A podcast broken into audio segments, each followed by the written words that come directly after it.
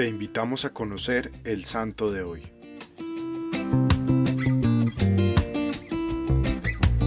Hoy les contaré un poco acerca de San Benito, un santo sorprendente. La mayoría de cosas que conocemos de San Benito son gracias a los relatos e historias que escribió San Gregorio Magno. San Benito nació en Nurcia, cerca de Roma, en el año 480. Tenía unos padres acomodados que lo enviaron a estudiar a Roma filosofía y letras. Pero ahí encuentra San Benito a los jóvenes dados a la mala vida y arruinados por el vicio. En ese mismo momento, San Benito deja Roma para llegar primero a la localidad de Efide y después vivió como ermita en una cueva de Subiaco, cueva que años más tarde se convertiría en el monasterio benedictino Sacro Speco. En este tiempo, en Vicovaro había una comunidad de monjes y su abad había muerto. Como ya conocían a San Benito, le pidieron que ocupara su lugar. Él se negó al principio, pero ante la insistencia aceptó.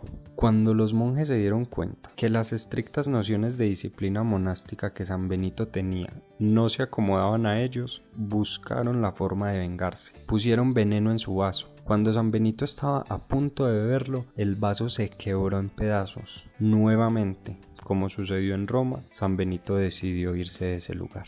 San Benito regresó a Subiaco con la idea de fundar nuevos monasterios y dio inicio a uno de ellos, con el grupo de jóvenes que se congregaba en torno a él. Pero al saber que era objeto de envidia de los monjes vecinos, abandonó también Subiaco y llegó a Montecassino. Ahí en Montecassino, los habitantes tenían un templo para rendir culto a Apolo, San Benito. Sobre las ruinas de ese templo construyó dos capillas y el monasterio de Montecassino, considerado el origen de la vida monástica. Actualmente este monasterio recibe miles de visitas al año.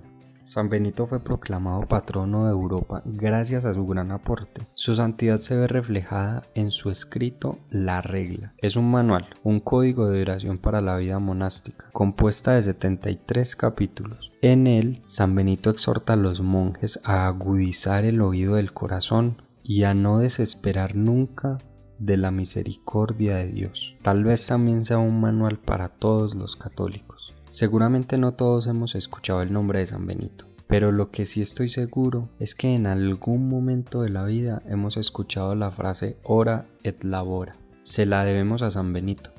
Decía que la ociosidad es enemiga del alma, por eso es necesario ocuparse unas horas en el trabajo manual y otras en la lectura divina. La oración y el trabajo no están en contraposición, más bien tienen una relación simbiótica. Me llama mucho la atención que San Benito siempre huía del mal. Lo hizo en Roma, lo hizo en Vicovaro, lo hizo en Subiaco. Hoy creo que San Benito nos deja dos grandes enseñanzas. Huir y ser más rápido que el mal que quiere alcanzarme y no separar la oración del trabajo. Quiero invitarte hoy a que le ofrezcas tu trabajo a Dios por esas ocasiones en las que te cuesta alejarte del mal. Además hoy, 11 de julio, el día de San Benito, quiero invitarte a que hagamos juntos su oración. San Benito, Padre y Protector nuestro, tú no te antepusiste a nada ante Cristo desde que lo hallaste en la oración. Intercede para que también nosotros podamos encontrarlo y así vivamos en el amor eterno del Padre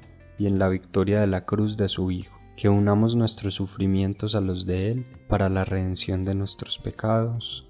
Amén. Cristo Rey nuestro, venga tu reino.